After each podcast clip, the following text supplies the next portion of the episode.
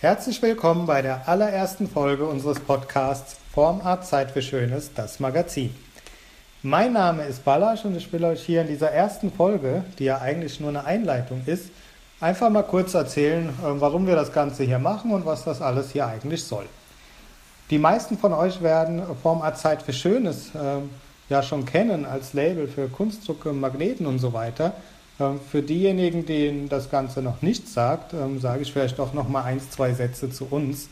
Ähm, und zwar haben wir uns ja diesen glorreichen Namen damals schon ausgedacht, Zeit für Schönes, mit der Idee dahinter, dass wir tatsächlich die Welt ein bisschen schöner machen wollten. Wir produzieren Kunstdrucke, Magneten, Tassen, Wanduhren, Spiegelaufklebern und vieles, vieles mehr, indem wir quasi flotte Sprüche verarbeiten und die mit einem guten, tollen Design in Szene setzen. Wir setzen dabei tatsächlich noch auf echtes Handwerk, das heißt, ähm, wir arbeiten diese Statements äh, per Kalligrafie aus. Das bedeutet so viel, ähm, dass die tatsächlich noch mit Pinsel und Tinte äh, auf Papier geschrieben werden und erst anschließend digitalisiert und äh, auf die unterschiedlichen Medien gedruckt werden. das heißt, im Speziellen mit Zeit für Schönes sorgen wir eigentlich äh, dafür, das Zuhause unserer Kunden schön, schöner zu machen. Ja.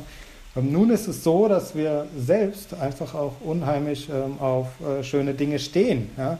Egal, ob es schöne Produkte sind oder atemberaubende Landschaften, Kunst, Architektur oder einfach nur schöne Geschichten von interessanten Menschen. Ja, das Spannendste ist dann in der Tat, äh, äh wenn man sich mal näher mit solchen Dingen beschäftigt, ähm, die Geschichte dahinter. Ja. Oft äh, steht die Geschichte der Macher und der Menschen hinter solchen Produkten oder äh, äh solchen tollen Designs äh, ja quasi im Schatten ähm, der eigentlichen Sache.